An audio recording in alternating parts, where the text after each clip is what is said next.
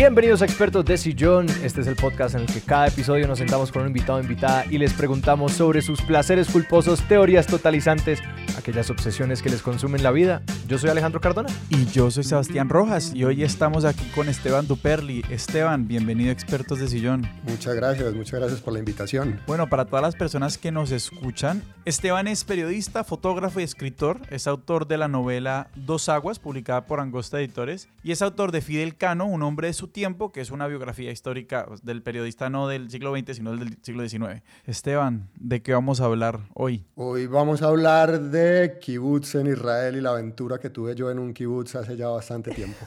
Ok, yo creo que toca hacerle empezar por definiciones, ¿cierto? Sí, empecemos por definiciones. ¿Qué es un kibutz? Sí, ese, ese asunto, ese, ese, asunto hay que contextualizarlo un poco. Voy a, voy a intentar no devolverme mucho en el tiempo, pero sí me voy a tener que devolver algunos años. Y esto es básicamente, esto se explica con la, con la creación del Estado de Israel en 1948, en el territorio que siempre se ha conocido como Palestina. Y cuando, cuando se crea el, el Estado de Israel, pues Israel es un territorio muy pequeño, este es un territorio desértico. Y bueno, esto está atravesado por un montón de asuntos políticos y etcétera, etcétera. El caso es que la población de este Estado recientemente creado, judíos, tienen que idear, digamos que varias formas de producción y, y, se inventan algo que tiene una raíz socialista y es un asunto que se parece mucho a una cooperativa, lo cual es paradójico, ¿no? Porque pues Israel es un, es un estado capitalista, es una de las eh, economías capitalistas más fuertes del mundo, pero la razón de ser de esto es muy socialista y tiene un lema muy bello que es usted pone lo que tiene y recibe lo, y recibe lo que necesita, y lo que usted tiene es trabajo y recibe lo que necesita, que es los medios para, para la supervivencia. Uh -huh. Y básicamente estos son unas cooperativas que se asocian, varias familias compran una tierra y empiezan a a, a, hacerla producir. A estas unidades de producción se les llama kibbutz, que en el, en el plural en hebreo es kibbutzim, o sea, muchos, muchos kibbutz son kibbutzim. Ajá. Y eso fue una suerte de movimiento que hubo en, en, en, Israel durante todo el siglo XX y en buena medida con base en eso Israel logró convertirse en una economía productiva y en una economía fuerte. Hoy en día, hasta donde yo entiendo, los kibbutzim están un poco ya de salida, han sido un poco revaluados, en fin, pero a lo largo de los 60, los 70, los 80 fueron buena parte de la base económica de Israel basado completamente en el cooperativismo. Hay un término que hace poquito escuché por primera vez que es el de la comunidad intencional y de que los los kibbutz o kibbutzim como que hacen parte de este movimiento que hubo como alrededor de los 70, que era como esta apuesta por organizar como cooperativas, pero entonces, o sea, estoy correcto en, en, en decir que los kibbutz son comunidades intencionales, como que hacen parte de como esta corriente. Sí, se, parece, se parecen muchísimo, pues yo diría pues que, que, que esto debe de venir de,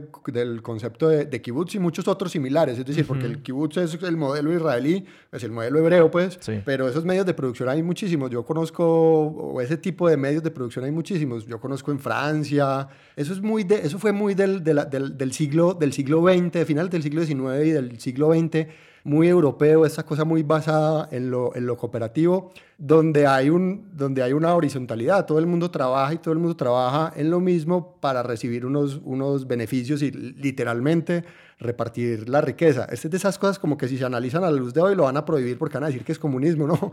Pero fue, pero fue la base de, mucho desarrollo económico de muchas comunidades y, el, la creación del Estado de Israel lo apropió pues a partir de todo ese movimiento sionista que venía del, del siglo XIX, el siglo XX. Es decir, eso tiene pues un asunto histórico que va pues bastante, bastante largo. Pero sí, esto, es una, esto era una unidad de producción basada en el cooperativismo. Y hubo muchos kibbutzim en, en, Israel, todavía, todavía existen. Pero bueno, ya estamos en el ámbito de la, de la posmodernidad, los sentimientos colectivos ya no priman en el mundo, prima más el sentimiento individual, ¿no? La juventud israelí no es la misma de 1950, ni no es la misma de 1960 y 1970. Este ya no es un Estado recién constituido, sino que es un Estado ya con una historia larga, entonces la juventud tiene otros intereses. Entonces seguramente pues estos son modelos que han cambiado, pero en esencia es lo que vos estás diciendo, una, un asunto basado en lo comunitario. Dijiste una cosa que la juventud israelí está cambiando y según yo tengo entendido, los kibbutz, o sea, pues más allá de ser, de ser una cooperativa, todo está socializado. Todo. Ah, ok. Es una apuesta bastante radical. ¿Hasta qué punto todo está socializado? Sí, es, es, es una vida en comunidad total. Eh, de algún modo ese tipo de, digamos, como de las relaciones se, se, se, respetan. No es tan así tan radical. Lo que sucede es que todo el mundo le sirve al kibutz porque el,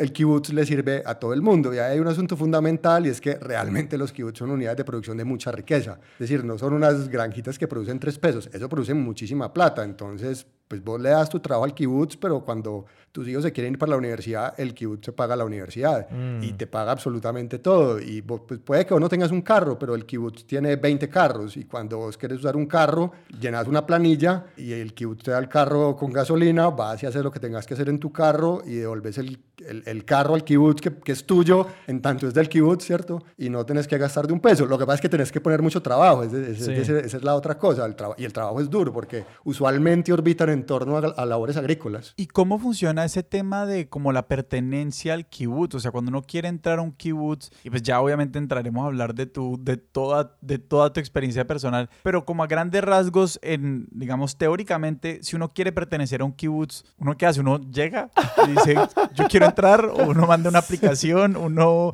tiene que como pasar una competencia, sí, sí, sí. una audición, o sea, ¿cómo hay que eso? cantar, o sea. Todas las, todas las anteriores menos cantar, creo que, creo que no hay prueba de talento, creo que no hay prueba de factor X.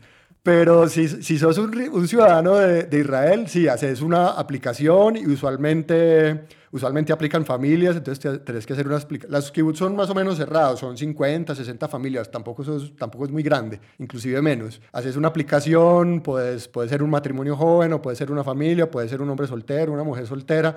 Tenés que hacer una aplicación y seguramente va a haber un, un consejo de X o Y kibbutz que te acepta o que no te acepta. Ahora, el modo como yo llegué allá es, es, distinto, que también tiene que ver con una política de Estado de Israel, que es la de tener voluntarios. Es decir, Israel es un Estado chiquito, es pequeño geográficamente, por ahí del tamaño de un departamento de Antioquia. Pues yo soy de Colombia, yo soy de Antioquia, entonces pues mi, mi escala es Antioquia, digamos que Israel es de tamaño... sí, sí, sí, sí. Tamaño no es kilómetros cuadrados, es como Antioquias cuadradas. Esa es mi medida del mundo, sí, exacto. Sí, sí. Eh, vos puedes recorrer Israel en carro de sur a norte, qué sé yo, en 8 o 10 horas. Es decir, es un espacio pequeño. Por supuesto, su población también es pequeña, entonces a veces les hace mucha falta mano de obra. Entonces, esta gente lo que se inventó es, bueno, traigamos voluntarios. Entonces, ellos tienen un programa de voluntarios y es que vos vas como un voluntario Israel a trabajar a ofrecer tu mano de obra en kibbutz, ¿cierto? Y ellos te dicen, pues yo lo dejo estar acá, yo lo alimento, yo lo visto, yo le doy lo que se llama pocket money, ¿no es cierto? Pues para pa comprar tres o cuatro sí, cosas. un estipendio de alguna forma. Exactamente, pero pues no es que nadie se va a volver millonario acá y en contrapunta, pues usted puede tener, digamos, como la experiencia antropológica de vivir allá, lo cual lo hace, digamos, eh, un target tremendo para europeos locos, ¿no? y todo aquel que quiere irse un poco de aventura. Entonces, ese, fue el, ese es como el canje que hicieron en Israel. El programa de voluntarios de Kibbutz funciona desde hace muchísimos años, muchísimos. Yo creo que todavía está vigente. ¿Y cómo te enteraste de eso? O sea, ¿en qué momento estabas en tu vida cuando no sé, te enteraste por primera vez de que esto era como una manera viable de, pues es un tanto esa versión de, bueno, quiero viajar, quiero conocer el mundo y esta es una manera autosostenible de ir a un lugar como enteramente nuevo. ¿En dónde te topaste por primera vez con esa información y cuándo tomaste ese salto de decir, ya, este es el proyecto? Hay como dos, dos partes. Bueno, lo, lo, primero es que hoy el mundo es muchísimo más globalizado y muchísimo más pequeño y hoy en día pues pensar ir a Israel es muy fácil, uno sabe cómo conseguir un tiquete, hay programas de televisión. Pues cuando yo fui era el 2000, el 2005, el mundo no era, pues ya existía Internet, pero el mundo no era tan grande, ¿no? Es decir, uno, uno salir de Colombia todavía era un poquito complicado y había asuntos de visas y todas estas cosas, ¿no? Entonces no era como tan, no, no era como tan fácil como quizás pueda ser hoy en día. Y yo me enteré de los, de los kibbutz quizás mucho tiempo antes, en los 90, cuando yo estaba pelado. Yo no, yo no recuerdo bien cómo, pero seguramente fue porque el, el hijo calavera de una amiga de mi mamá sí había ido para un kibutz de, de, voluntario, ¿no? Porque es que este es el tipo de personas que iban allá. El, el pelado que lo habían echado de cuatro universidades, ¿qué hacemos con este man?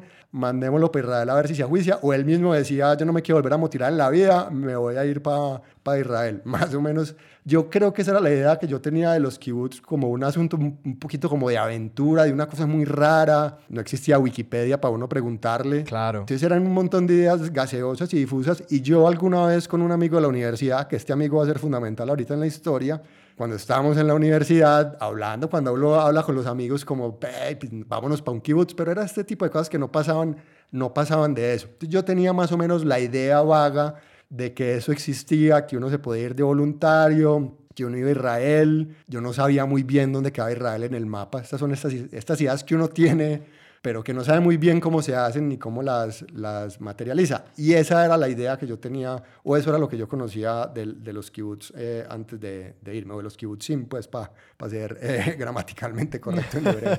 para no machacar el hebreo. Y una pregunta ahí sobre ¿qué tanto sabías de Israel o qué cara te pusieron? Porque 2005 es justo, o sea, depende cuando fuiste en el 2005, eso debió haber sido como justo después de la, de la segunda intifada, que fue pues un, o sea, un periodo pues muy, muy convulsionado, pues no solamente en la región, además pues estaba lanzando, pues o estaba muy reciente la, la invasión a Irak, o sea, pues el Medio Oriente no era propiamente el sitio para irse a meter, como estabas buscando lo que no se te había perdido. tal, tal, cual, de hecho cuando yo estaba allá las últimas semanas fue uno de estos, de, de, estos asuntos que suceden entre, de enfrentamientos entre palestinos y colonos israelíes, lo que vos decís, el recuerdo de la segunda intifada todavía estaba, estaba muy, muy fresco.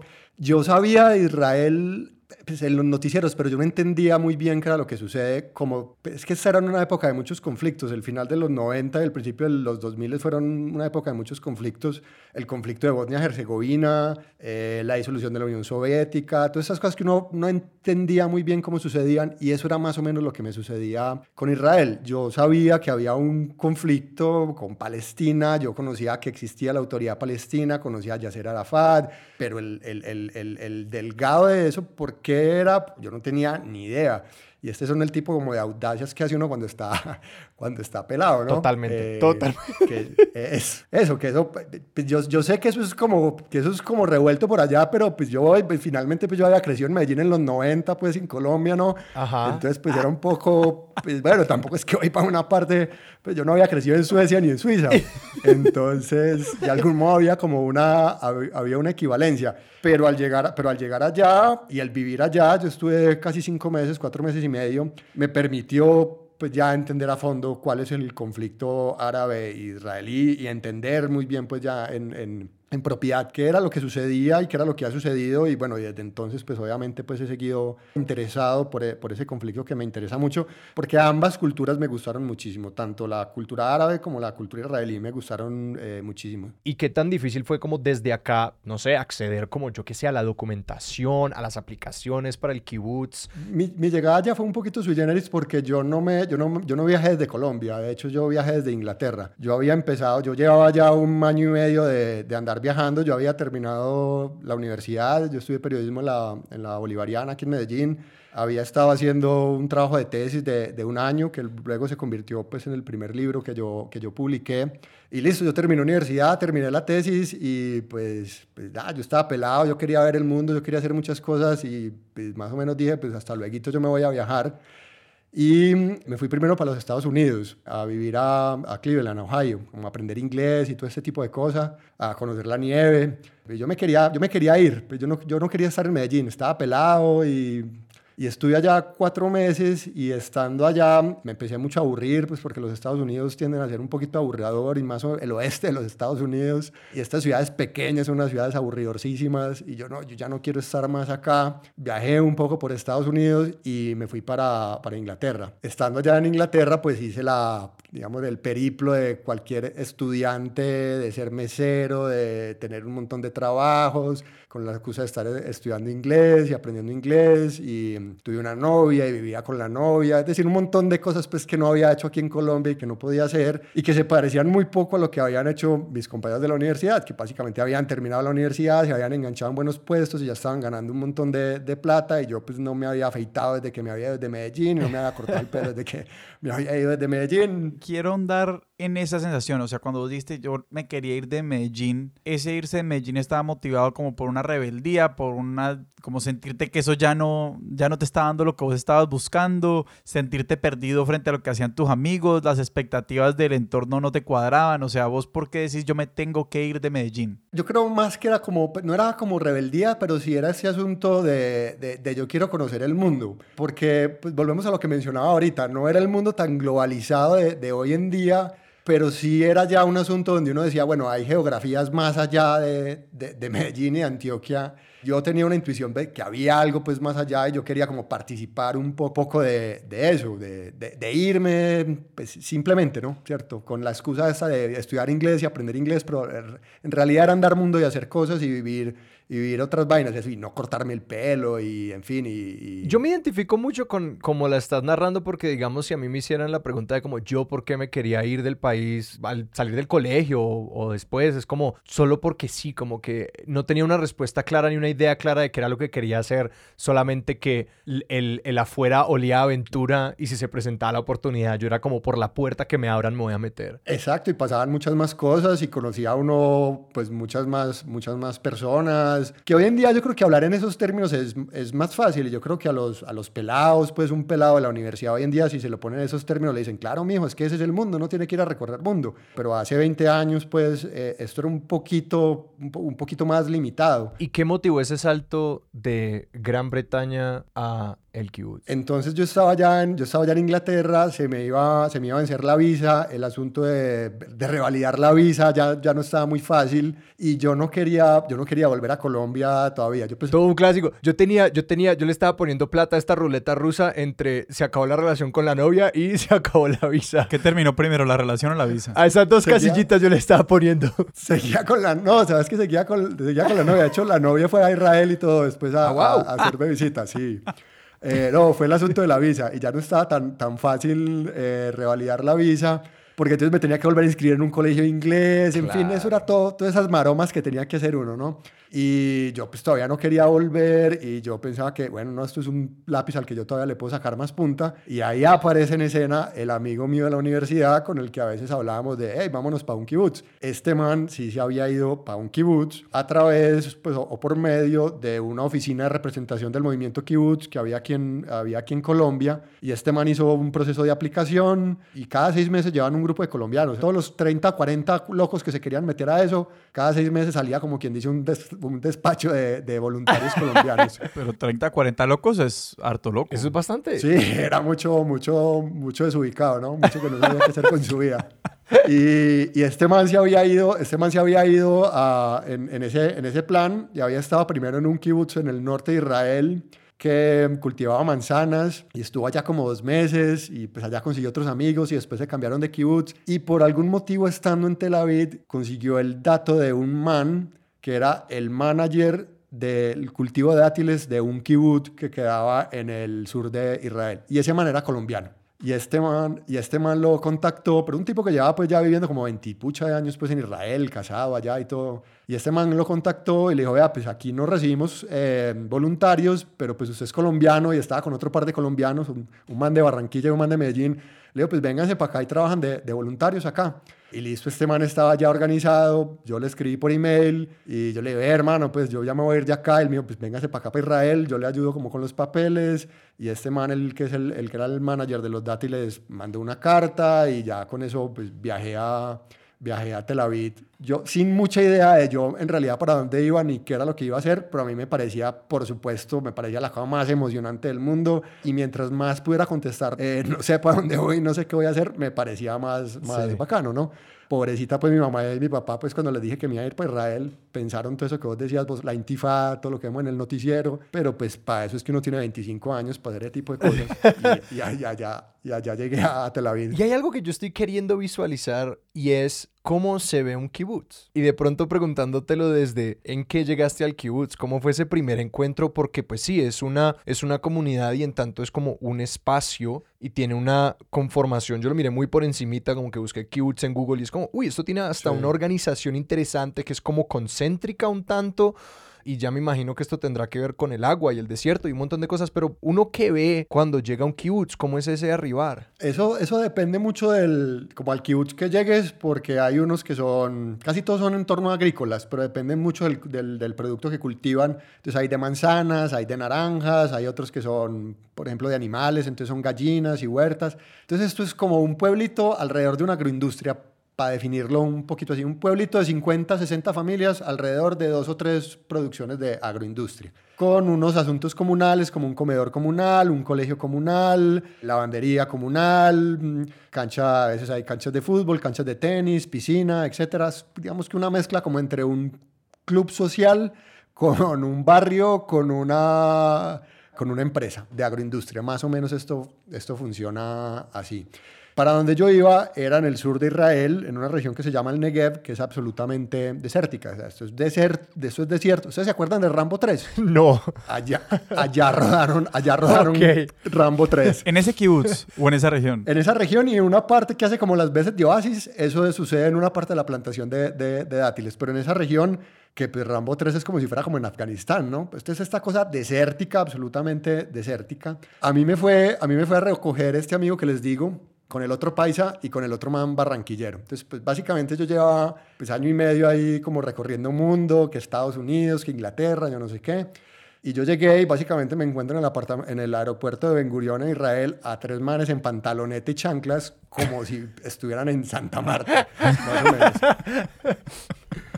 Y, to- y todos peludos y como de, de- de pulseritas y de collarcito. Esto eran como tres hippies, ¿no? Y es que pues, los kibbutz son una vaina como medio hippie. Entonces uno de estar viviendo allá, uno más o menos se va como convirtiendo en eso. Y este man ya llevaba seis meses, estos manes ya llevaban seis meses de kibbutz. Entonces estaban pues un poco conver- con- convertidos. Y estos manes me recogieron y nos fuimos para allá, para el, para el, para el kibbutz que llamaba Grofit, o que se llama Grofit porque todavía existe en carro, precisamente en un carro que era propiedad del kibutz. Entonces estos manes dijeron, vamos a ir a recoger al nuevo voluntario a Tel Aviv, que eran más o menos tres horas de manejada. El kibutz pone el carro, el kibutz pone la gasolina, van por el nuevo voluntario y van y, lo traen. Ahora, que pasa es que después al voluntario le toca empezar a trabajar desde las 5 de la mañana en una plantación de dátiles en el desierto, ¿no? Después paga con creces la gasolina con la que fueron a recogerlo. Pero básicamente fue, básicamente fue esto. Llegaron estos tres hippies, uno de ellos amigo mío, el otro otro man de Medellín y el otro un barranquillero. Y esto era muy impresionante porque esto es salir de Tel Aviv y empieza una zona muy desértica y era entrar al desierto, uno pasa por el lado del, por el lado del Mar Muerto. Y yo llegué a este, a este lugar que como intentaba explicar es como un pequeño pueblito, un barrio de 50, 60 casas, pero que lo tiene todo y tiene un, un comedor comunitario donde siempre hay comida y hay comida en abundancia. Y mm, nosotros vivíamos en un pequeño apartamentico, éramos ahí pues los cuatro, los cuatro voluntarios, que éramos una novedad, pues porque eran un kibutz que no recibía voluntarios, entonces uy, llegaron los tres colombianos que ya llevaban ya como dos meses allá en ese kibutz y el nuevo colombiano, entonces éramos como una novedad. Todo el mundo pues absolutamente amable con nosotros, pues como muy comunitario, muy, muy bacano, esos, y esos israelíes son súper sollados pues, entonces todo el mundo habla inglés además como Israel, pues es un estado que se constituyó con, con migración europea, entonces hay muchos europeos del este, gente de ascendencia rusa, polaca, alemana, franceses, entonces esto era entrar en contacto con una, con una gente muy, muy, muy interesante. Yo no había pensado en eso, que como por esa, por esa particularidad de la constitución, como que hay unas herencias culturales muy ricas en como todos los individuos que fueron llegando a Israel. Muchísimo, por el otro lado estaba el asunto como de la fiesta y un poco de descontrol, de todo el mundo joven, una sociedad muy liberal también. Bueno, había, obvia- pues, como, esto es un, como esto es un pueblito, obviamente hay gente mayor, pues hay familias constituidas, pero eran, es también una sociedad como muy liberal, entonces un asunto, digamos, también como sexual, relajado, de consumo, digamos, como de drogas suaves, relajado, de, de alcohol, relajado. Entonces era un estilo de vida muy, muy chévere. Se trabajaba muchísimo, por supuesto, es decir, la vida ya no es fácil, pero esto era un asunto que no se parecía a nada a lo que yo había conocido en mi vida, ni siquiera estando, digamos, en, en, en Inglaterra, haciendo todo este asunto de ser mesero y todas estas vainas. Eh, esto era vi- un estilo de vida completamente desconoce- desconocido para mí y en un lugar muy lejos, es decir, yo estaba a cuatro horas de Tel Aviv en el desierto. Claro. Y me quedaba la duda de cuál era la lengua en la que más se comunicaban, o sea, en inglés. Ellos, el, digamos, el idioma oficial es el hebreo, el cual yo no aprendí a decir sino buenos días y buenas noches y shalom. Yo no aprendí mucho, mucho hebreo, pero todo el mundo habla inglés y habla muy, muy buen inglés. Ahora, a este asunto hay que agregarle otra variable demográfica y es que el gobierno de Israel, además del programa de los voluntarios, también tiene unos acuerdos con otros gobiernos de economías emergentes para llevar mano de obra. Y uno de ellos es con Tailandia. Entonces ellos llevan mano de obra tailandesa a vivir Israel durante, hacen unos intercambios como de año y medio, dos meses, y les pagan en moneda israelí, que es una moneda muy fuerte, el shekel, y el shekel en comparación al baht tailandés era como, decir, como digan ustedes, uno ganar en dólares, ¿no? Entonces esta gente que es un campesino tailandés va y trabaja dos años en Israel y vuelve más o menos millonario. Entonces, en este, en este kibutz, además de la gente del kibutz, que eran israelíes, con toda esta ascendencia pues, que les he hablado de algunos europeos, etcétera, etcétera, más los cuatro colombianos, más como 80 tailandeses. Pero en ese sentido, el kibutz entonces sí estaba, no era totalmente horizontal. Yo me acuerdo cuando yo vivía en Emiratos Árabes, hablaban, pues esa como la forma muy eufemística de referirse a, como la gente habla de migrantes y de expatriados, ¿no? Y los expatriados obviamente son blancos y los migrantes son del sur de Asia, del sudeste asiático, de otros países árabes, ¿no? Y es el eufemismo decir que hay migrantes de primera y de segunda. ¿Y esa, esa, misma, esa misma situación se veía en el kibutz? No, sabes que era muy horizontal. Pues por supuesto sí había una suerte, digamos, de estratificación. Es decir, por supuesto, digamos, arriba estaban los, los, los habitantes naturales del kibutz, Luego estábamos los cuatro voluntarios, digamos, en un nivel más abajo, aunque no era un asunto realmente muy vertical, sí estaban los obreros tailandeses. Pero, por ejemplo, los obreros tailandeses ah, desayunaban, almorzaban y comían en el mismo restaurante comunitario del, del kibutz. no era un asunto altamente estratificado, pero obviamente sí había, digamos, pues como un, como un nivel. Pero en términos generales era un asunto muy, muy horizontal. Y estos, estos obreros tailandeses era, eran digamos, eran, eran campesinos y obreros rasos de, de, de, Tailandia y, los llevaban al kibutz y digamos en el kibutz hay gente con nivel académico de posgrado, por ejemplo, ¿no? Como esto orbita en torno a la agroindustria, perfectamente te puedes encontrar un doctor en, en sistemas de irrigación, estoy diciendo cualquier cosa, que vive en el kibutz. Y el hombre trabajaba, digamos, más o menos igual que con los tailandeses y se sentaba en la misma, compartía el mismo recinto de comida de, de los tailandeses y el espacio se compartía igual. No era un asunto muy segregado, aunque por supuesto, pues sí, digamos, había un estatus mayor si vos eras miembro del kibutz, pues, y, los voluntarios colombianos estábamos, pues, en una esquinita eh, distinta, aunque nuevamente, pues, accedíamos a todo, eh, a la piscina, a las canchas de fútbol, etcétera, etcétera. Y ahí un, un tema de vos, antes de llegar al kibutz, habías cultivado algo en tu vida? O sea, ¿vos alguna vez tuviste alguna curiosidad como agrícola antes de llegar allá? ¿O vos llegaste el otro día te dijeron como allá están las, allá están las, las palmas, vaya a bajar dátiles? Así, así, así fue tal cual. Además, yo, yo, no, yo no conocía los dátiles. Yo, yo creo que yo ni siquiera había comido dátiles o quizás los había visto en un supermercado, pero yo no sabía muy bien qué eran los dátiles. Describamos cómo son los dátiles porque yo, yo estoy intentando como visualizar un dátil y no la estoy logrando. Como que tengo una idea súper vaga de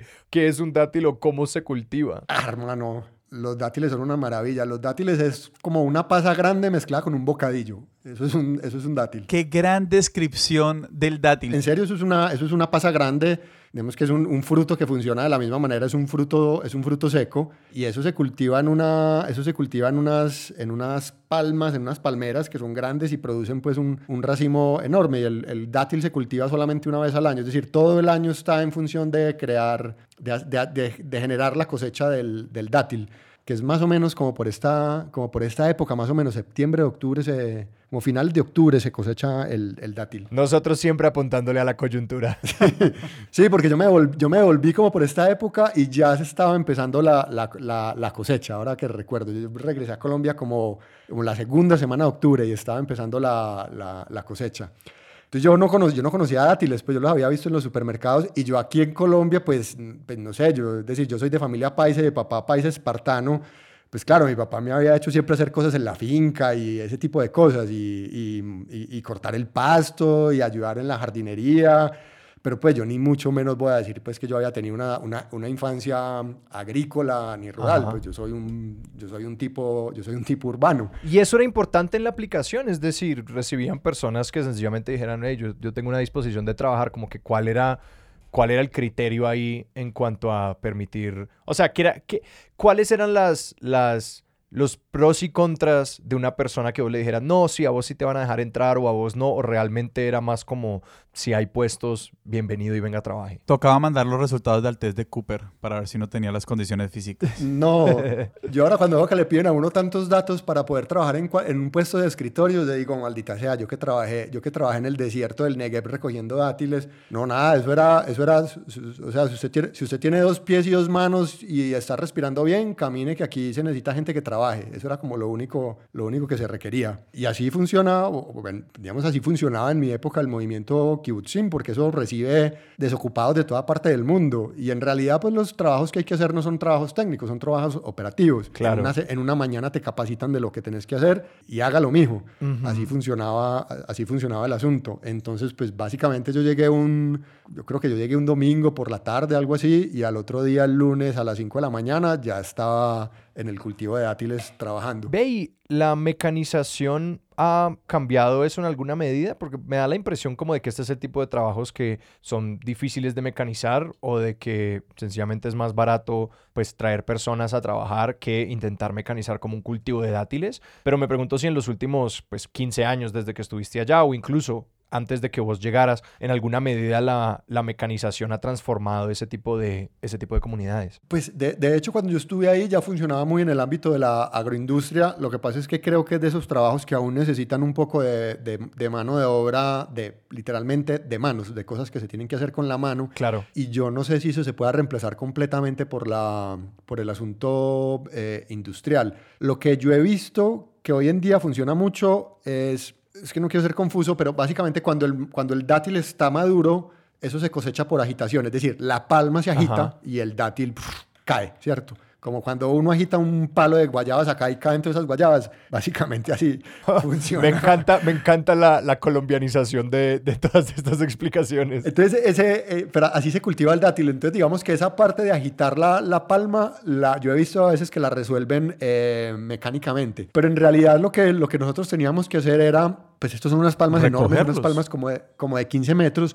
No, era como no estaba, como yo llegué antes de la cosecha, lo que a mí me tocó fue, era podar las palmas y amarrar los racimos del dátil, que son unos racimos enormes, son unos racimos que pueden pesar, no sé, 25 kilos. Oh, wow. Amarrar los racimos, amarrarlos a otras hojas para que no se, para que no se colgaran y meterlos en unas, en unas bolsas. Entonces esto era todo trabajo que se tenía que hacer manual. Entonces, básicamente lo que nosotros hacíamos era, nosotros llegamos por la mañana al cultivo, que era como a cinco minutos en carro de, de donde estaban pues las casas del kibutz. Nos montaban en una grúa, la grúa se llamaba un manitú, la grúa manitú subía, nos subía hasta La Palma, como en una, digamos, como en una canasta, y ahí estábamos trabajando, qué sé yo, 45 minutos en una palma, podando las hojas y amarrando los racimos a las otras ramas y metiéndolos en una bolsa que luego cuando se agita el dátil no cae al piso, sino que caen en esas bolsas y esas bolsas son las que se recogen. Básicamente en una canasta de esas nos subían a dos colombianos, tres tailandeses, dos israelíes y, un man que vivía, pues que no era israelí, sino que era de Holanda, por decir algo, pero pues que estaba viviendo en el kibbutz desde hacía mucho tiempo y ahí nos subían y entonces esto era un pequeño mundo trabajando durante 45 minutos en La Palma. Uno terminaba eso, la grúa se movía a otra palma y volvía a empezar. Y eran como cuatro o cinco grúas las que tenía el, el, el cultivo.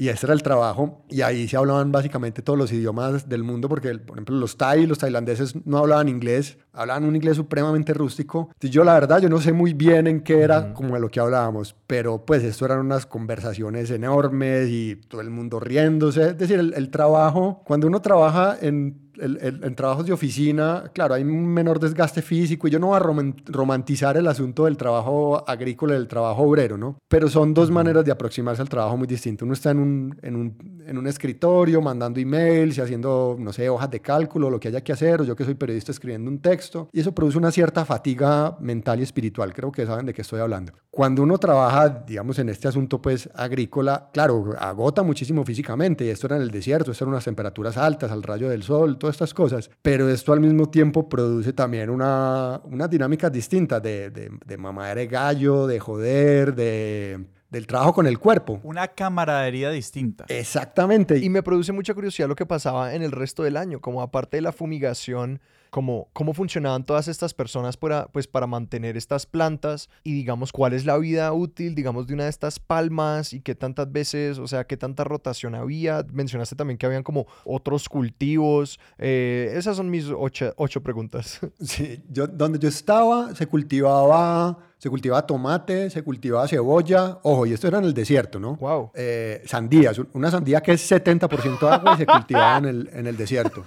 Había, había también una estación de ordeño de vacas, de ordeño agroindustrial, Ajá. obviamente. Y esto era relativamente cerquita al mar, a una ciudad que se llamaba Eilat, en el Mar Rojo. Era como a 30 minutos. Y en el Mar Rojo ellos tenían unas granjas de peces y los dátiles, pero digamos que los dátiles era la, como la unidad principal de, de producción de, de ese kibutz y de, y de los kibutz eh, circundantes, porque en el área donde yo, había, donde yo estaba había como seis o siete kibutz. Entonces esto era, esto era pues como lo otro que se producía eh, allá. Esto, yo, yo, no recuerdo muy bien las cifras, pero esto era un asunto como que dejaba al kibutz le quedaban de utilidad al final de año algo así como un millón de dólares. Y no estoy diciendo como por decir, pues como una cifra grande, era una vaina de esa, de esa magnitud. Entonces, para responder pues otra de las preguntas que tenías, ¿qué hace la gente el resto del año? Vive, entonces, por ejemplo, vos sos universitario y vos es, podés estar estudiando en la Universidad de Tel Aviv o en la Universidad de Jerusalén y en tus vacaciones volvés al kibutz y trabajas, pero el resto del tiempo estás estudiando o inclusive puedes estar estudiando en el exterior y lo que haces es que en, en, un en el periodo de vacaciones volvés al kibutz a devolver lo que te están dando y el kibutz yeah. está pagando absolutamente todo el, todo el, eh, todo el, todo el, el estudio. Wow. ¿Cómo están estructurados estos intercambios? Mejor dicho, ¿cómo es la contabilidad de lo que vos le das al kibutz y lo, del, lo que el kibutz te da a vos? O sea, en el caso, por ejemplo, de las personas estudiando, esto era un cálculo que, digamos, se reducía como a términos monetarios, era como su universidad vale tanto, entonces usted tiene que, digamos, tiene que dar lo equivalente a eso en en horas de trabajo o había un componente también afectivo y emocional a la hora que se construían como estos intercambios? ¿Cómo funcionaba ya el tema de contabilidad de lo que yo le doy al kibutz y lo que el kibutz me da a mí? Yo, yo no lo sabría en detalle, Sebastián, pero creo que funciona mucho más en lo, en lo segundo, en, en un asunto que está más emparentado. Es decir, el kibutz es el lugar donde vos creciste, donde vivieron tu papá y tu mamá, donde posiblemente también vivió tu abuelo, posiblemente tu abuelo pudo haber sido sobreviviente de la Segunda Guerra Mundial, qué sé yo, ¿cierto? O había llegado en alguna, o en algún exilio había llegado a Israel, había vivido en ese kibutz, allá vivieron tu papá y tu mamá, o viven tu papá y tu mamá, allá vos estudiaste y te, y te criaste y te dieron todo, pues es un asunto como tan natural como el agua al pez, ¿no? Es decir, yo vuelvo allá normalmente porque, ese es,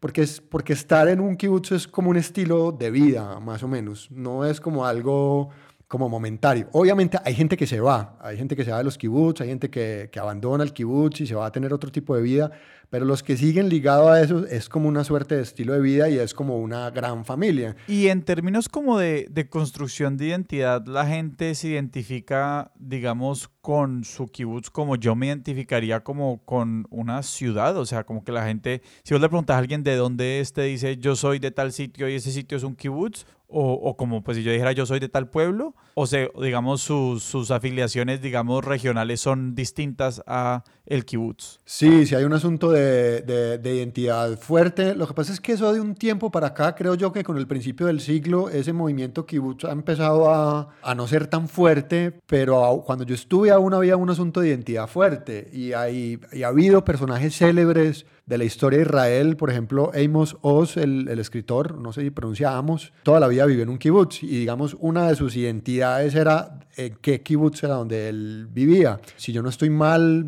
Ben Gurión, el, el, primer primer ministro de Israel, cuando se jubiló, se fue a vivir a un kibutz y eso hacía parte de su identidad, en qué en qué kibutz estaba. Ahí había un asunto fuerte de, de, identidad. Lo que, yo creo, lo que yo creo es que, pero, pero puedo estar, digamos, como siendo ligero, no haber investigado, pero yo creo que en el nuevo, en el nuevo siglo eso se ha diluido, eso ya no es tan fuerte, eso fue muy fuerte, hizo, parte, hizo mucha parte de la identidad de, de Israel, de la nación, de, del Estado-nación de Israel, en el siglo XX, los 60, los 70, los 80, aún en los 90, pero pues el mundo contemporáneo es distinto y creo que eso ha, creo que eso ha cambiado, pero sí tenía enraizado un asunto fuerte de, de identidad. Y siguiendo sobre ese hilo, mi pregunta es, ¿qué tanta interacción tenías vos cuando estabas allá con las comunidades alrededor? O sea, mencionaste que habían otros kibbutzim, yo aquí haciendo, haciendo lujo de mi, de mi hebreo, eh, otros kibbutzim por ahí cerquita, o como otros pueblos o ciudades que estuvieran cerca, es decir, ustedes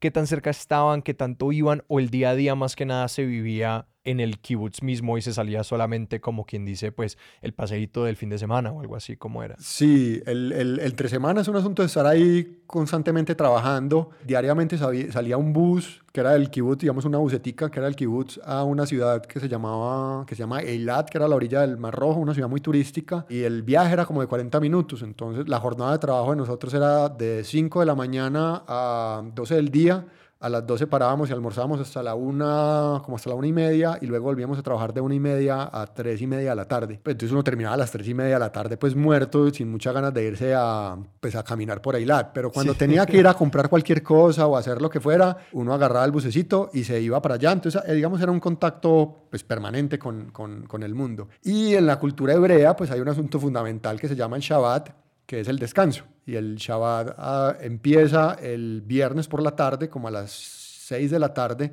Simbólicamente es cuando sale la tercera estrella en el cielo y se extiende durante toda la noche del viernes y se extiende durante todo el sábado hasta que sale la tercera eh, estrella del cielo. Y ya el domingo es un día laboral común y corriente.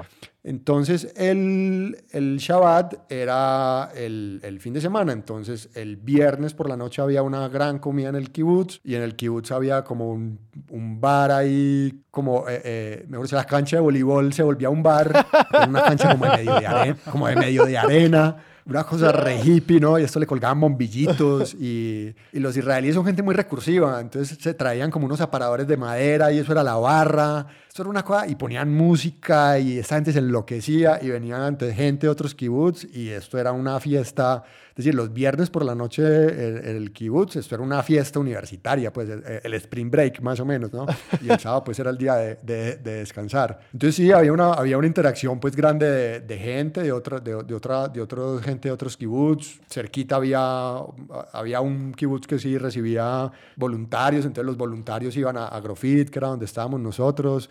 Esto era un asunto como muy, como muy comunitario, eso de verdad era muy chévere. Pues para uno cuando tiene 25 años eso es una berraquera. Yo no sé pues si yo hoy en día sería capaz de estar en, en, en, algo, en algo así, ¿no? Pero en su época era un estilo de vida supremamente libre y comunitario y en grupo y gregaria y era muy, era, era muy chévere y mucha conexión con el mundo pues también. Y vos, por ejemplo, en ese tiempo que estuviste en Israel y que estabas en el kibutz, ¿Cómo empezaste, por ejemplo, a aprender más sobre lo que pasaba en Palestina y sobre la relación de Israel con Palestina? ¿Alguna vez conociste, por ejemplo, personas palestinas pues, que se acercaron al kibbutz o algo por el estilo? Sí, qué buena, qué buena pregunta, Sebastián. Es que realmente los palestinos y los, y los israelíes viven, digamos, mezclados. Hay, hay un asunto pues, de, de, de, de segregación, pero pero muchos palestinos trabajan, trabajan en Israel. Claro. Entonces, básicamente, este es un tema pues muy muy, muy complejo. Yo, pues, por supuesto, no lo quiero banalizar ni mucho menos, pero pues lo que creo yo que fue mi apreciación es,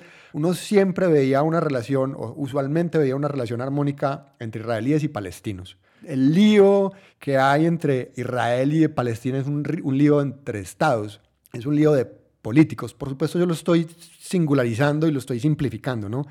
Pero es como son, en últimas, la humanidad todos nos queremos con todos. Cuando se meten los políticos y cuando se meten los estados a crear fronteras y barreras es donde todos nos empezamos a odiar con todos. Pero básicamente así sentía yo que funcionaba esta sociedad, que en tanto no hubiera un asunto político, pero en términos generales era gente que se entendía muy bien. Desde luego hay, hay palestinos extremos y hay, judíos extremos, hay israelíes extremos es decir, los extremos están, pero el grueso de la gente suele ser como muy armónica, me parecía a mí que solía ser muy armónica en ese sentido. así funcionaba esto y esto pues se ha ido, se ha ido agravando aún más pues con el correr de los años. Pero en el kibbutz, digamos, no trabajaban palestinos. No, no trabajaban palestinos. Esto era toda gente de Israel, más los voluntarios, más algunos europeos de, de, religión judía o de ascendencia y de ascendencia judía que estaban viviendo momentáneamente en Israel. Momentáneamente quiero decir que daban cinco años viviendo en Israel, por ejemplo. Llevaban dos años viviendo en Israel, pero eran, no sé, holandeses o polacos. Y ya saliéndonos un poquito de la experiencia en el kibutz como tal, ¿cómo te transformó este tiempo? O sea, ¿cómo te transformó? ¿Fue tu primer encuentro un encuentro tal vez más profundo con el trabajo manual y con el trabajo en el campo? O sea, esta experiencia de trabajo manual, ¿cómo cambió tu experiencia a la hora que haces trabajo creativo o a la hora que pues escribís o tomas fotos? Muchísimo. Yo, yo creo de verdad que es de las no fue no fueron mucho tiempo, fueron cuatro meses y medio, pues, pero es de, la, de los asuntos más fundamentales que yo, que yo he hecho en, en mi vida y volver fue de verdad muy anticlimático. Regresar a, regresar a Colombia y regresar a Medellín fue muy anticlimático porque yo allá me sentí, digamos, como muy libre en muchos, en muchos aspectos. Y volver a Medellín, yo volví nuevamente, yo volví a la casa de mis papás. Entonces esto sintió como de pronto un mundo que, que lo tenía muy grande, ¡buf! de pronto se volvió un mundo, un mundo muy chiquito. Y pues tampoco me quedé pues añorando eso, ni tampoco he vuelto. Y como decía hace un momento, yo no sé pues si hoy en día, yo tengo 41 años, yo no sé pues si hoy en día yo sería capaz de, de volverme a, a, tener una vida como, como en un kibutz. Yo aprendí, pues aprendí muchísimo, aprendí de pues esto del trabajo, del trabajo agrícola, que es un trabajo duro, que es un trabajo fuerte, que es un trabajo que se hace con el cuerpo, que es un trabajo que aquí en Colombia creo yo que pues, no valoramos, es decir, aquí seguimos aún en, asuntos donde el, trabajo campesino es un trabajo de segunda para todos, ¿no? Y pues el trabajo en el campo es un trabajo importantísimo. Entonces a mí, digamos, eso me cambió, me dio otro punto de vista, digamos. Y pues también es una experiencia muy particular porque trabajaste en el campo duro y viste lo que es esa vida cuando ese trabajo se ve como remunerado y compensado, sí, como de una manera justa. Sí. Pudiste vivir en un lugar distinto del mundo y no te tuviste que preocupar como en el nivel material. Qué, qué, qué bueno que lo mencionas, Alejandro, es absolutamente, es decir, el, el, trabajo agrícola recompensado, no lo pudiste haber dicho mejor, bien, bien pagado, que eso no es de ninguna manera sinónimo de estancamiento, que alguien que estudia en una universidad una carrera profesional se devuelve para trabajar en el, en el, campo y que en eso no hay, no hay deshonra. Claro. Eso es una concepción pues, que, yo no, que yo no he visto eh, acá. Esa, esa sociedad horizontal, igualitaria, como les decía, es decir, allá de verdad el, que, el que manejaba el sistema de irrigación, pues porque estos eran unos sistemas, imaginen para cultivar en el desierto, estos son unos sistemas de irrigación súper complejos, era un tipo con un doctorado en sistemas de irrigación, era un tipo brillante, absolutamente educado, y ese señor trabajaba, pues no se montaba pues en las canastas con nosotros a amarrar, pero pues era, pues porque ese no era su trabajo, pero estaba igual en el Tajo a las 5 de la mañana, ¿no? Era un asunto de, de horizontalidad que Colombia, que es una ciudad, una, una sociedad tan estratificada y tan segregada, pues eso, eso, nos, eso nos cuesta. Entonces, a mí verlo, verlo y que me gustara, ¿no es cierto? Y de alguna manera haberlo intentado replicar pues en mis relaciones interpersonales eh, fue pues un, un, aprendizaje chévere, importante, que le muestra a uno unas formas más efectivas y más armónicas de cómo funciona el mundo. A mí me gusta mucho la naturaleza, entonces el estar en contacto con una naturaleza como la del desierto, las noches en el desierto, el calor que hace allá, todo ese tipo de cosas. Me produce curiosidad la manera muy distinta de trabajo que describías, ¿no? De que trabajar como que hombro a hombro y de manera física, pues trae consigo unas relaciones tanto interpersonales como, como de la persona con el trabajo como muy diferente. Yo trabajo desde pues el lado opuesto, una persona que si le toca sentarse al frente de un computador a laburar, y que puede ser súper solitario, puede ser súper enloquecedor, uno, no, uno ni se da cuenta y al final del día uno está todo apaleado de lo que decías, como en mente, en mente y espíritu, sin uno darse cuenta. Y que por ejemplo para mí solamente, por ejemplo, invitar a algún amigo o amiga a decirle, ve, vamos a trabajar en mi apartamento hoy y rotémonos y como básicamente como hacer un cowork pero a nivel de amigos y este tipo de cosas me han empezado a hacer como puestas no solamente interesantes sino como fundamentales. Es decir yo ya he llegado a creer de que si yo no estoy como activamente trabajando con personas durante el día yo voy a perder la cabeza. Como que no es suficiente a las 5 o 6 de la tarde salir y, y ver otras personas y hacer cosas. No es como uno necesita ese contacto uno la va perdiendo lentamente. Y no sé si de a la haber tenido esa experiencia te ha dado como un estándar diferente o como te ha hecho pensar en estrategias como para mantener esos niveles de contacto mm, no solamente en el trabajo, sino como en el día a día en una sociedad en la que por tantas razones nos vemos más y más aislados y aisladas. Sí, a mí hay, a mí hay dos cosas de eso que decís que, que me hacen reflexionar. Por un lado es, digamos, la relación con el cuerpo y el trabajo y es... Pues, yo, yo terminaba agotado de trabajar en el, en el desierto a 40 grados durante 8 horas y despierto y, y empezaba el trabajo a las 5 de la mañana. Yo terminaba agotado pero era un agotamiento físico que se recuperaba con el sueño de la noche y se recuperaba con un par de cervezas al final del día y con la fiesta de los viernes, ¿no? Yo nunca me sentí exhausto o me sentí fatigado, que es muy distinto a estar cansado. Yo desde que trabajo y comparto lo mismo con vos, yo trabajo sentado en, yo, yo trabajo sentado en un computador, como digo yo, el, el trabajo de todo el mundo en el siglo XXI es mandar emails. Entonces yo trabajo mandando emails, que eso es lo que hacemos todo. Y a mí esto me produce unos grados de fatiga y de agotamiento que están traspasados por lo mental, por lo espiritual y por lo físico. Y yo digo, pero yo a qué horas me canso sentado en una silla no haciendo nada. Es muy extraño. Te, eh, eh, sé exactamente lo que estás hablando y es confuso. Me pasó ayer y al final del día llevaba todo el berraco día sentado y no había estiramiento, ni movimiento, ni ducha caliente que me sacara de allí y es muy raro. Y entonces, yo, y entonces uno dice estas cosas y uno le dicen, pero este hippie qué, pero es que el modo, el, el modo de que nos inventamos el trabajar nos está matando de verdad, es decir, el, el trabajo de oficina nos está matando, uh -huh. nos está acabando, porque entonces frente a, un, frente a una pantalla, muchas veces en estos espacios de aire reciclado, de aire acondicionado, en fin, esto yo creo que todos experimentamos lo mismo y nos resulta, y nos resulta muy vergonzante decirlo porque es, estoy mamado de estar sentado en una silla, pero pues por favor, ¿no es cierto? ¿Cómo te vas, cómo te vas a cansar? Sí, estoy cansado físicamente y además de eso estoy cansado emocionalmente y estoy cansado mentalmente. Sí. Quiero volver a decir, yo no quiero poner el trabajo pues agrícola romántico, pero yo durante esos meses que estuve ahí, yo nunca sentí la fatiga que yo siento regularmente año a año desde que, digamos, tengo un trabajo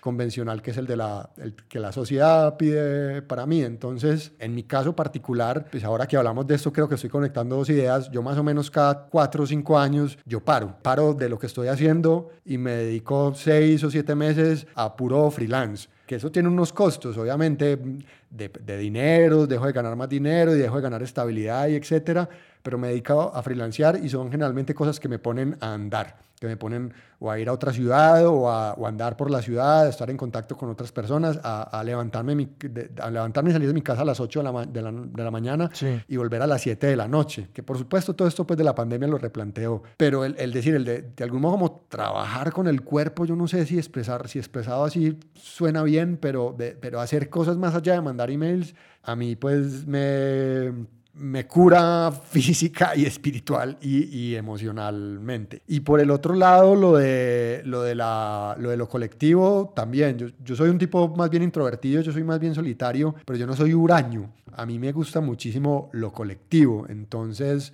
yo recuerdo que una de las cosas que a mí más me gustaban del, del kibutz era que las comidas son colectivas, las comidas son en un comedor colectivo y, la comida se sirve colectivamente. Entonces esto de comer en una mesa larga, de comer con dos personas al lado y con dos personas al frente y en una mesa que hace ruido y donde todo el mundo participa y donde uno tiene que pedir el salero que está cinco puestos más allá, eso genera una interacción que a mí me gusta muchísimo. La cosa colectiva y gregaria a mí me gusta mucho y tiendo a pensar que las sociedades que se mueven así son sociedades mucho más felices que las sociedades que privilegian como la, la, la, singularidad, ¿no? Y creo que eso se va sumando al gran malestar, ¿no? Entonces trabajamos en cosas que nos empiezan a hacer miserables y fuera de eso cada vez tenemos menos interacción con las otras personas, cada vez orbitamos menos en lo colectivo, se nos viene una pandemia que nos, nos obliga a estar encerrados. Entonces, claro, todos tenemos un gran malestar acumulado que no sabemos, que, que, que no sabemos definir muy bien, pero creo, creo yo que no es otra cosa que ir en contra de, digamos, como de nuestra naturaleza más colectiva como, como, como, como animales que nos gusta estar acompañados. Y una de las cosas que has mencionado mucho es el tema del contacto, si se quiere, con la naturaleza o con entornos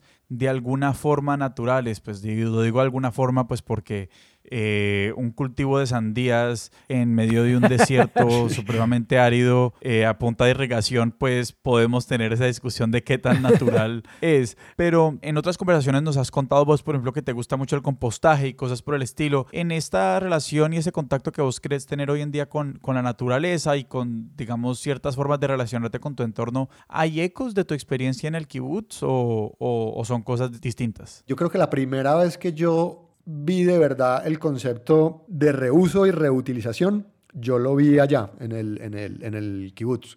Porque esto es, en, esto es en el desierto. Israel no tiene sino una fuente de agua corriente que es el río Jordán. Todos aprendimos el río Jordán en la Biblia, ¿no es cierto? En las clases de religión en, el, colegio, y el río Jordán y el río Jordán. Y entonces uno pues tiene acá en Colombia el referente el río Magdalena y el río Cauca y el río Amazonas, que a veces no se ve la otra orilla. Y uno llega al río Jordán y el río Jordán es un rito. eso es un... Eso es, Una sequía. Sí, pues, pues no, no una quebradita ni un charquito, pero pues eso no es el río Magdalena, pues. Eso es, eso es un río muy, muy, muy, muy angosto. Y eso desemboca en el, en el lago de Galilea, que también lo aprendimos pues en la Biblia. Y el lago de Galilea, eso es un embalse grande, pues es natural, no es un embalse, pero quiero decir como también para ponerlo en, en escala, en escala antioqueña, eso es... ¿Cuántos guatapés? Eso, eso, eso, son como tres guatapés, digamos. Entonces, Israel no es un lugar en donde abunda el agua. No sé si el Jordán sea el único afluente, pero por lo menos es el principal, ¿no? Pero en general eso es un territorio, eso es un territorio seco y árido. Entonces, en Israel, pues no es, no es como que haya mucha, mucha agua. Entonces, hacer florecer el desierto realmente requiere de ingenio y de trabajo y de inventiva. También para volver a lo de la Biblia, siempre oímos, siempre oímos que, que, la, que, Israel es la tierra prometida. Pues por Dios, la tierra prometida es Fredonia, allí, ¿no? En Fredonia uno tira una pepa de mangos y sale un árbol de mangos. ¿Cómo va a ser la tierra prometida? va a ser el, el, desierto, hacer florecer el desierto es muy complejo. Entonces esta gente no tiene más remedio que encontrar agua o encontrar agua. Entonces el modo de utilizar agua en Israel es desalinizando el mar y ellos desarrollaron unos sistemas de, desalinización supremamente poderosos. Lo otro es perforando pozos. Entonces cuando vos perforás un pozo y tenés que encontrar agua es voy a perforar hasta que aparezca el agua. Y si el agua aparece a 700 metros, entonces este pozo va a ser de 700 metros. O si es de 900 metros, es de 900 metros. No es como acá que uno perfora a los 25 metros, ¡buf! sale el aljibe. Nada, estos son unos pozos, pero de verdad profundísimos de cientos de metros. Y lo otro es reutilizando el agua. Entonces a mí me parecía loquísimo en el 2005 yo ver que el agua con la que se regaban las plantas de producción, las tomateras, las enredaderas de, la sandía y los dátiles y todo lo que allí se producía era el agua del el consumo de los sanitarios y las duchas y toda esta cosa. Esto era agua tratada. Entonces a mí esto me parecía absolutamente desquiciado, que no era agua potable, pero sí era, una agua, era, agua para cultivo. A mí esto me parecía loquísimo y así muchas otras cosas del kibutz se reutilizaban. Es una cosa que está culturalmente enraizada en ellos y de conocer muy bien las limitaciones de su territorio. Es un, es un estado pequeño, es un territorio pequeño. Israel es verde en el norte, en, el, en la parte del mar de Galilea, los altos del Golán, pero eso es, digamos, no sé, que quizás pueda ser menos que la tercera parte de Israel. El resto de Israel es, es desértico y el sur de Israel es absolutamente desértico, es decir, es piedra árida, es arena árida. Y entonces hay, hay, hay, hay, un asunto de aquí los recursos no se, puedan, no se pueden malgastar, a pesar de haber conseguido con una inercia productiva que, que hoy en día los hace muy prósperos, digamos, siguen con ese mismo marco mental. Al principio de la conversación mencionaste como el movimiento sionista y el elemento, ese ímpetu como pionero y colono necesariamente implica un manejo de ciertos recursos para facilitar la como sostenibilidad de ciertas instituciones y en todos modos de vida en ciertos territorios, sobre todo territorios que al principio pueden ser hostiles pues por una cantidad de cosas. Digamos, las primeras personas que llegan y establecen estas, estas colonias, estos kibbutz, pues obviamente tienen que sobrevivir en, en un desierto y tienen que cultivar cosas en un, en un ambiente que es geográficamente hostil y, eh, y esto casi que escala al nivel de, de mitología nacional a un estado pues que le tiene que surgir en un, en un, en un, en un territorio hostil, no solamente pues, por las inmensas violencias y, y, la experiencia de exterminio abiertamente de, de, los judíos en Europa durante la Segunda Guerra Mundial, durante el Holocausto, sino que después al llegar, pues a, cuando se forma el Estado de Israel, pues es un, políticamente hostil, al menos eh, con sus vecinos, ¿no? Claro, eso es un territorio en disputa, es decir, ellos llegan a, a un territorio en, en disputa que se llama Palestina, que ha sido administrada por los ingleses en una figura que se llama el mandato, y ahí entonces empiezan a emigrar judíos europeos mm, que se identifican con el movimiento sionista, empiezan a emigrar a Palestina, pero entonces en Palestina viven los árabes y lo que sucede luego de la Segunda Guerra Mundial es que Inglaterra un poco se lava las manos y dice, bueno, yo les, yo les dejo ahí el problema y la ONU crea el Estado de Israel, pero pues crea el Estado de Israel más o menos en papel, crea el Estado de Israel y al segundo día hay una guerra donde los judíos que están viviendo ahí, la ONU les acaba de configurar un Estado, tienen que salir, digamos, a, defender el Estado que les acaban de, crear. Hoy en día con, digamos, sobre todo la historia más reciente de, de y digamos, la historia política, digo, eh, del Estado de Israel en los últimos, al menos sí, 20 años desde el fin de la intifada y todo lo que ha pasado con con los otros enfrentamientos en Gaza y en Cisjordania, la deriva autoritaria del gobierno de, Netanyahu, todas estas cosas, ¿vos hoy en día volverías a Israel a vivir en un kibbutz? Qué buena, qué buena pregunta, no sabría, no sabría, porque creo yo que nuevamente a, a nivel de Estado, no de, no, de, no de sociedad, no de gente de Israel ni de gente de Palestina, sino a nivel de Estado, yo creo que los asuntos han cambiado muchísimo y creo que a ella eso está atravesado por unas consideraciones morales que yo creo que, que está bien tener.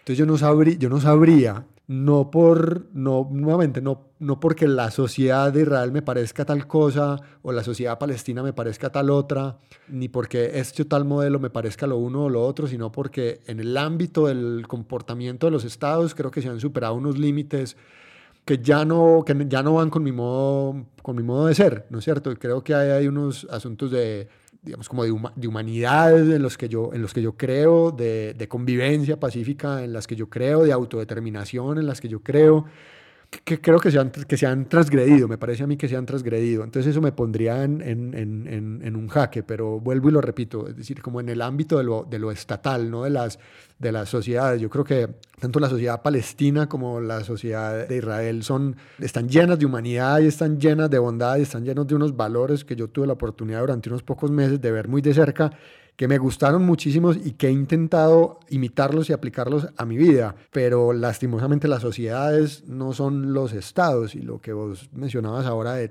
esas derivas hacia la derecha, hacia lo autoritario, es decir, eso lo vemos por televisión y eso me pondría a mí, digamos, en un jaque ético pues bien complejo de resolver. A mí me pasó algo parecido y es que, por ejemplo, yo en algún momento me aficioné por, el, por la lengua rusa y la cultura rusa. Después de un cierto tiempo se me amargó la fiesta, como ir como conociendo más del Estado ruso y lo que hace y su posición en el mundo y que me dañaron un poquito mi emoción porque Exacto. comparto mucho lo que decís, de que las sociedades no son los estados, pero de que inevitablemente se atraviesan ambas. A mí se me ahogó un poquito las ganas de continuar explorando esa cultura a sabiendas de que yo no quería pasar tiempo en Rusia por el comportamiento del Estado y otras razones que no tenían nada que ver con mis opiniones sobre sus gentes ni las culturas que ahí vivían. Y es que yo creo que como colombianos lo experimentamos siempre. Es decir, cada vez que hay un extranjero acá dicen, pero es que ustedes los colombianos son súper amables, ¿cómo pueden ser tan hijueputas? y, y pues que... Pues que los hijueputas no somos nosotros, sino que los hijueputas son otros los que configuran esta gran máquina que se llama el Estado que no tiene, que no tiene moral, ¿cierto? Pero cuando uno baja eso a las sociedades, pues los colombianos somos todos gente adorables y eso lo puede extrapolar uno a cualquier sociedad, ¿cierto? Los Estados Unidos de Trump, la misma historia, ¿cierto? Uno pues no va a juzgar una sociedad por el modo como se, como, como se, como se desarrolla su Estado. Es más, lo que digo yo, como de, puta, si no existieran los presidentes, todos viviríamos buenísimo, ¿no? Es decir, los, los, los seres humanos, creo yo, a pesar de que el Homo sapiens es un animal violento, creo yo que los seres humanos estamos más configurados para entendernos y para llevarnos bien que para quebrarnos la cabeza, pues no nos quebramos la cabeza es cuando lo hacemos en representación de esos estados, que eso es, eso es otro tipo de entidad. Esteban, no sé cuál es la pregunta con la que cerraremos, pero es algo así de si las personas quieren saber más sobre este tema, o pensarse eh, este tipo de vida comunitaria o leer más sobre los, el movimiento de kibbutz? ¿A dónde los podemos apuntar? Pues ahí hay que mandar a todo el mundo al, al señor Google. Hoy en día pues debe haber una, un torrente de información enorme. Yo pues la verdad pues no he vuelto a consultar sobre, sobre el, el, el, programa de Kibbutz en Colombia. No sé si sigue abierto el de postularse como voluntario. Quizás todavía esté. Eh, digamos que ahí estoy como, como desconectado como para recomendar algo puntual, pero lo que yo sí podría recomendar es que si a alguien le interesan estas formas de vida comunitaria, existen los kibbutz, pero existen muchísimas otras cosas. Hace poquito yo conocí una chica que estuvo en unos modelos similares en, en, en Francia, donde uno aplica como voluntario y también va a unos lugares que son agrícolas, a unas granjas y trabaja y la misma, es básicamente el mismo modelo. Eh, no te haces millonario, pero pues no te morís de hambre, eh, es toda gente buena que cuida, que cuida de vos, es decir, no vas a estar en un territorio hostil y el intercambio es tener una experiencia vital, una experiencia humana. Y de eso hay muchísimo. En Argentina también hay. Más bien si a alguien le gusta todo este asunto como de lo comunitario, que le permita eso, vivir como una, una experiencia vital, una suerte de, de, de aventura, pues yo creo que, en, que, que, que, busque cuáles serían las opciones. Una de ellas son los, el, el programa de voluntarios en, en, en, Israel, pero, pero hoy en día hay, hay muchísimos más. Entonces yo, yo creo que sería más por ese lado, la vida, digamos, como el interés de la vida comunitaria, cómo la puedo llevar, cómo la puedo llevar a cabo. Y ahí solamente por meter la cucharada, yo en alguna vez fui una tarde solamente a trabajar en una granja orgánica que formaba parte del movimiento de WWOOF, que le dicen WOOF en inglés. Eso, ¿Era eso, ese? WOOF, eso es. Sí, si ustedes se meten a la página Ese, de. WOOF, es básicamente, ustedes pueden como buscar por país, ver qué granjas hay allá y esencialmente el trato es ese. Y digamos la granja en la que, pues a la que un amigo me llevó una vez porque él conocía a las personas, eran unas personas adorables y en esa granja habían como 10 personas en el sur de San Antonio, Texas, y ahí se quedaba la gente, la, la mayoría de las personas eran artistas que querían viajar, que querían trabajar en su libro, cosas así. Y es una apuesta muy similar Ajá. de unas maneras muy independientes y quizás con, es decir, con todo tipo de escalas y todo tipo de dinámicas porque es una, es una, es un modelo muy flexible. En general lo que te encontrás en esos lugares son gente que quiere tener experiencias vitales y que está de acuerdo con hacer unos trabajos que no pueden ser, que pueden ser los no más convencionales para uno, pues acostumbrado a este asunto como de la oficina, pero que son unos trabajos pues como chéveres, chéveres de hacer y lo que vos decís generalmente es gente adorable, gente tranquila, gente sana, gente de pensamiento liberal, vas a estar en un lugar como seguro donde van a cuidar de vos. Entonces está bien, obviamente pues hay que leer e informarse, ¿no? ¿Cierto? No se va a ir uno pues como para cualquier parte, pero ese movimiento buff que acabas de mencionar es tremendo. Esta chica que les decía que la conocí hace como un mes, estuvo en unas granjas en, en, en Francia y ella iba como rotando y estuvo en varios lugares. Esteban, muchísimas, muchísimas gracias. Muchas gracias, Esteban. A ustedes por la conversación. Esteban, si la gente te quiere seguir a ti, a tus proyectos en redes, ¿a dónde los podemos apuntar o dónde pueden buscar tus libros? Mm, libros, eh, digamos, en, en, las librerías convencionales, eh, como en las principales ciudades, usualmente está la distribución de, de, los libros o concretamente la novela está en angosta.co en el sitio web. Y redes sociales, aunque yo tengo una red, una, una cuentica en Instagram, pero no la uso mucho, yo más que todo mi red es Twitter y mi arroba es arroba e Sebas, ¿a nosotros dónde nos pueden encontrar en redes? A nosotros nos encuentran en Instagram como arroba expertos de sillón, en Twitter como arroba expertosillón y nos pueden escribir a nuestro correo electrónico expertosdesillón arroba gmail.com. Nuestra música es de Juan Esteban Arango. Nuestro logo es de Sebastián Márquez. Expertos de Sillón es un proyecto de Sillón Estudios y es producido por Sara Trejos. Yo soy Sebastián Rojas. Yo soy Alejandro Cardona y esto fue Expertos de Sillón. Hasta la próxima.